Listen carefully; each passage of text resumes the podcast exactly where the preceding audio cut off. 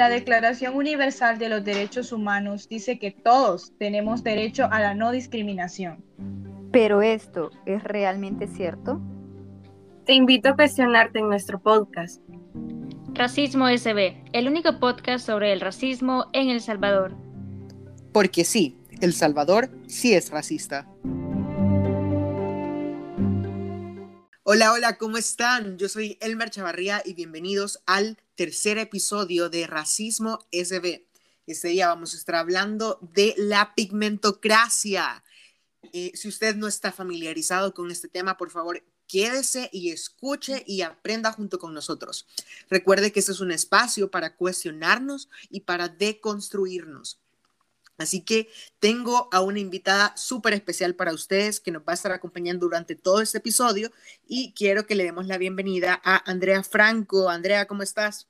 Hola, gracias, gracias por invitarme. Ha sido un gusto poder participar en este, en este, en este tema. Prácticamente este es un tema con el que he estado familiarizada toda mi vida. Sin embargo, yo no he tomado la conciencia, bueno, no había tomado la conciencia exacta para poder tomarlo y sobrellevarlo, pues.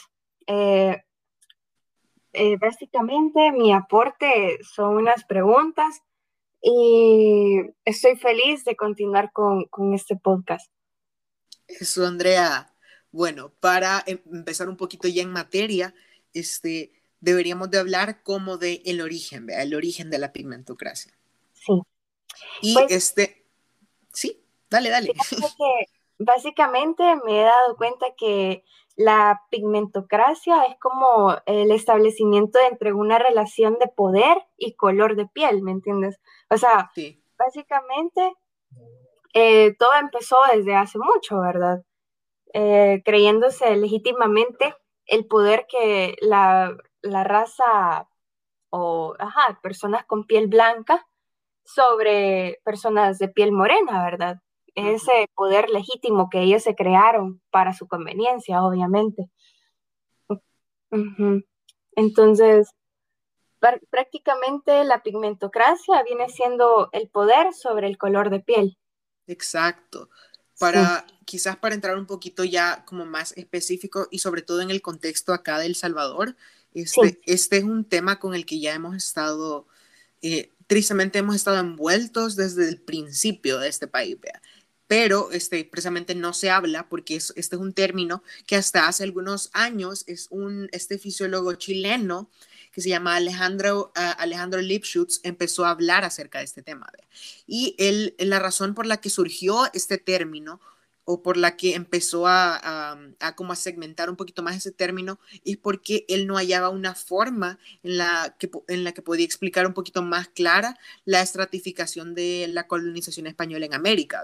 Entonces, él buscaba formas en la que se podía explicar esa jerarquía que existía en ese tiempo, pero no la encontraba de manera clara. Entonces, encontró em, de una manera súper sencilla eh, y real, vea, y cómo era la, jerarquía en ese tiempo, eh, y lo sintetizó en la pigmentocracia. Entonces, ¿qué, qué básicamente, ¿qué es la pigmentocracia? Eh, su origen se remonta al sistema de castas impuesto por el imperio español. ¿vea?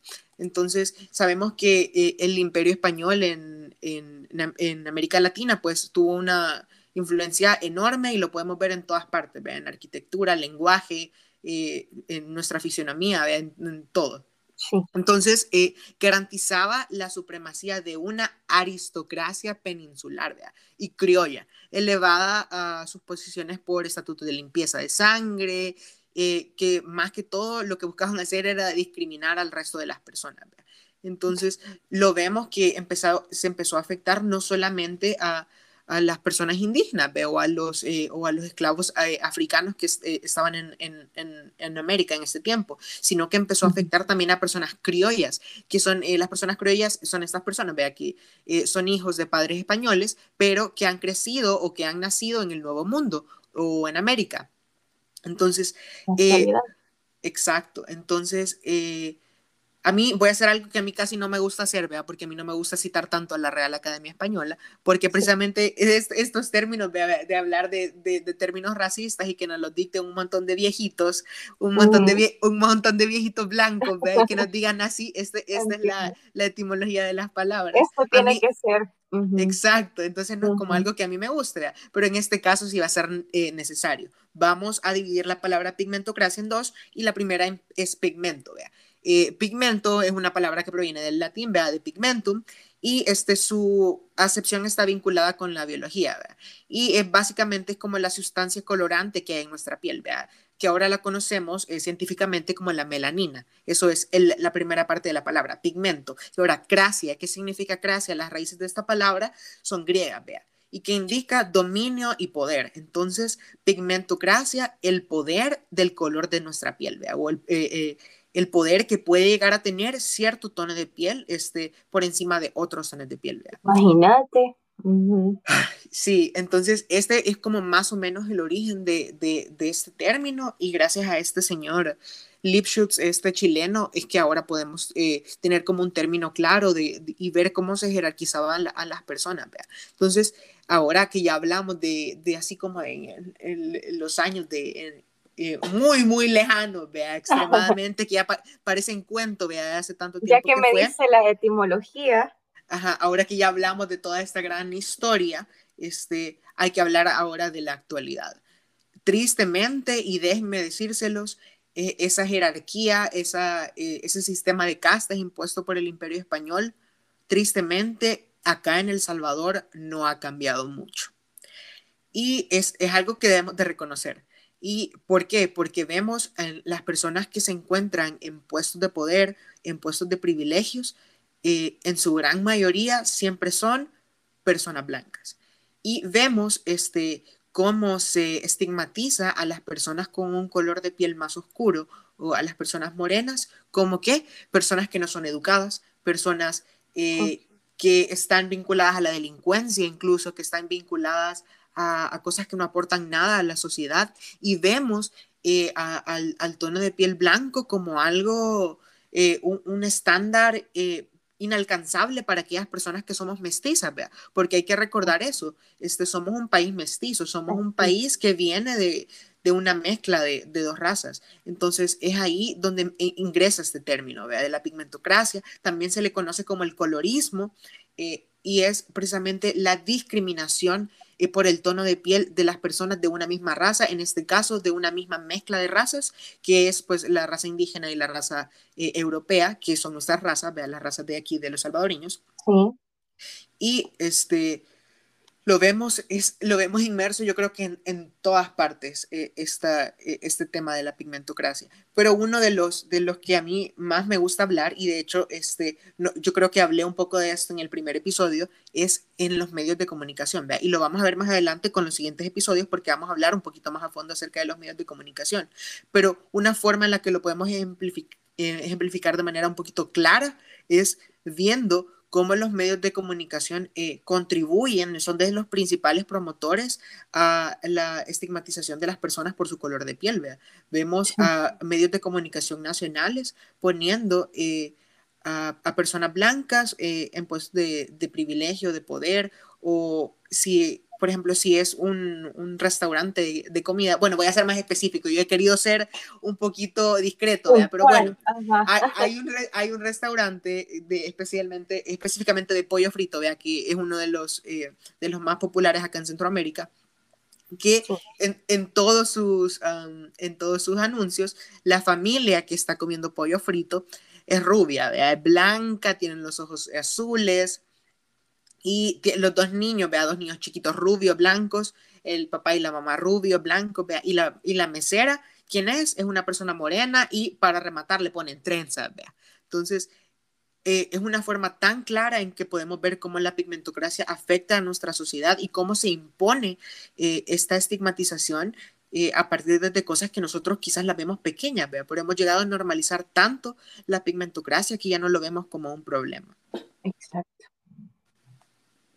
Exacto, y eso se ve como en el diario de vivir, fíjate, porque yo eh, he tenido una experiencia relacionada a eso, bueno, no yo, sino mis primas, que eh, solicitaron, ellas dos son mellizas, ellas dos solicitaron empleo en un restaurante y, o sea, una es como, pues se podrá decir, son mellizas, pero son iguales, ¿verdad? No, eh, una es como trigueñita y la otra es como más súper blanquita, ¿me, entiendes? Entonces, las dos aplicaron para lo mismo. Y al, ¿sabes qué puesto le dieron a, a, la, a la que tiene un test más, más blanco que, que la otra? Prácticamente hicieron que la que tiene el test blanco se quedara atendiendo al público y mientras la que tiene el test más oscuro se quedara atendiendo como buffet, ¿me entiendes? Prácticamente es una atención al cliente más personalizada el hecho de ser como cajero que el hecho de ser un mesero, ¿me entiendes? Entonces, como visibilizando más a, la, a, la, que tenía el tono de piel más claro, ¿vea? Exacto, exacto. Entonces ahí se entra, en, prácticamente entramos en un clasicismo, ¿me entiendes? Porque el clasicismo y la pigmentocracia van de la mano y eso lo he notado en muchas, en muchas cosas, bueno, en muchas experiencias de vida. La mayoría de veces los gerentes siempre, siempre en todo, la mayoría de empresas siempre tienen que ser con un tono más blanco que los demás. Y quizás te suena algo, algo raro, pero la verdad es que si podemos hacer una encuesta, te lo juro, que sacamos a 7 de 10 eh, gerentes que son blancos. Bueno, yo te voy a colaborar con mis preguntas, que son bien puntuales y que creo que deberíamos de tocarlas, eh, que es básicamente si la pigmentocracia incide en las clases sociales y en, la, y en el capitalismo en la actualidad. Pues la verdad sí, ya que en la actualidad se ha creado un conflicto de clases en la economía, ¿verdad? Del mundo capitalista. Eso mismo lo podemos ver en pequeñas cosas, como la atención al cliente en un almacén hacia una persona de un té blanco con un té más oscuro. Básicamente es lo que te contaba, ¿me entiendes? Lo de mi prima. Y bueno, otra pregunta es que si los racistas carecen de, de identidad científica. Básicamente, eh, Spencer enfatiza, bueno, un científico, un antropólogo, eh, Spencer eh, enfatiza que los racistas buscan diferencias biológicas entre grupos humanos que expliquen y expliquen, que justifiquen las diferencias, las desigualdades que hay para sentirse superior sobre el otro, ¿me entiendes? Una de esas es, el, es este tema de la pigmentocracia, se basan en las desigualdades fisiológicas para así tener un cargo o, sentirse bien con ellos mismos. Y luego, este, sigo con, ¿es posible que haya una superioridad o inferioridad biológica? Pues ese tema es bien relativo porque la herencia biológica, o sea, viene desde hace mucho, ¿me entiendes? Entonces, ¿cómo va a haber una superioridad o inferioridad en algo relativo? Si prácticamente, o sea, la vida es relativa, ¿me entiendes? Entonces, ¿cómo alguien va a venir a decir que un color es superior al otro solo por, porque sí, porque piensan que que es mejor, que se ve mejor o no, ¿me entiendes? Al igual, la vida es igual que todos, ¿me entiendes? Vale igual por todos. Y por último, este, ¿cómo explica la psicología en la actualidad sobre el racismo y la pigmentocracia? Básicamente se dice que hay una tendencia de una herencia biológica, como ya te lo había dicho, que ha culminado en un racismo, pero sin embargo, la estratificación económica en clases, en las clases aún está, están vigentes, pues, y marcas como vos le dijiste, marcas mundialmente reconocidas, indirectamente este hecho por anuncios publicitarios, por comentarios, eh, bueno, los, las contestaciones que hay en Facebook, en Instagram, por parte de estos hacia personas no blancas, yo me he dado cuenta que no contestan, ¿verdad? Y sí que, y solo le ponen un, te contesto en DM a las personas que tienen un test más blanco. Mm. Sin embargo, este, también se, se puede ver que esas empresas mundiales, internacionales, apoyan este, y siguen apoyando eh, la mano de obra barata, porque la mayoría de veces, vos sabes que si tienen un test más, o sea, moreno, prácticamente ya te dicen, bueno, vos vales tanto y vos vas a ocupar este puesto. Entonces, siento que no hay una libre, un libre, una libre expresión en el ser, ¿me entendés? en el yo puedo hacer esto sin que me clasifiquen por mi color de piel. Mm. Exacto. yo creo eh, eh, has tocado puntos bien, bien cruciales, Andrea, bien, bien importantes. Y sobre todo yo creo que en, el, en, en, este punto que nos encontramos en la sociedad, en, el, en el, un punto en el que quizás aún la conversación sobre el racismo y la pigmentocracia, eh, aquí especialmente en El Salvador, aún no está abierta. Creo que eh, precisamente abrir estos espacios de, cuestionamiento y de y, como de darle apertura a opiniones distintas y pues a historia, de aquí es la que básicamente nos ha, nos ha llevado a, a continuar con esta discriminación, es muy, muy importante. Sí. Y espero que ustedes ahí en sus casas hayan podido aprender un poco de este tema, hayan podido anotar y tomar todas aquellas cosas que creen ustedes que son importantes para sus vidas. Recuerden que el racismo no es un tema de ciertos grupos, no es un tema de minorías, no solo porque nosotros no nos vemos afectados directamente, aparentemente por este tema, eh, no tenemos que hablarlo empecemos a abrir la conversación sobre el racismo en El Salvador, empecemos a abrir la conversación sobre la pigmentocracia y sobre todo seamos conscientes de los privilegios que tiene tener un, tono de piel más claro que otros. Gracias por habernos acompañado. Recuerden seguirnos en nuestras redes sociales como racismo.sb. Nos pueden encontrar en Instagram y estar pendientes de todas nuestras publicaciones ahí. Y por favor, no se pierdan los próximos episodios que van a estar buenísimos. Adiós, cuídense mucho y nos vemos en la próxima. Gracias.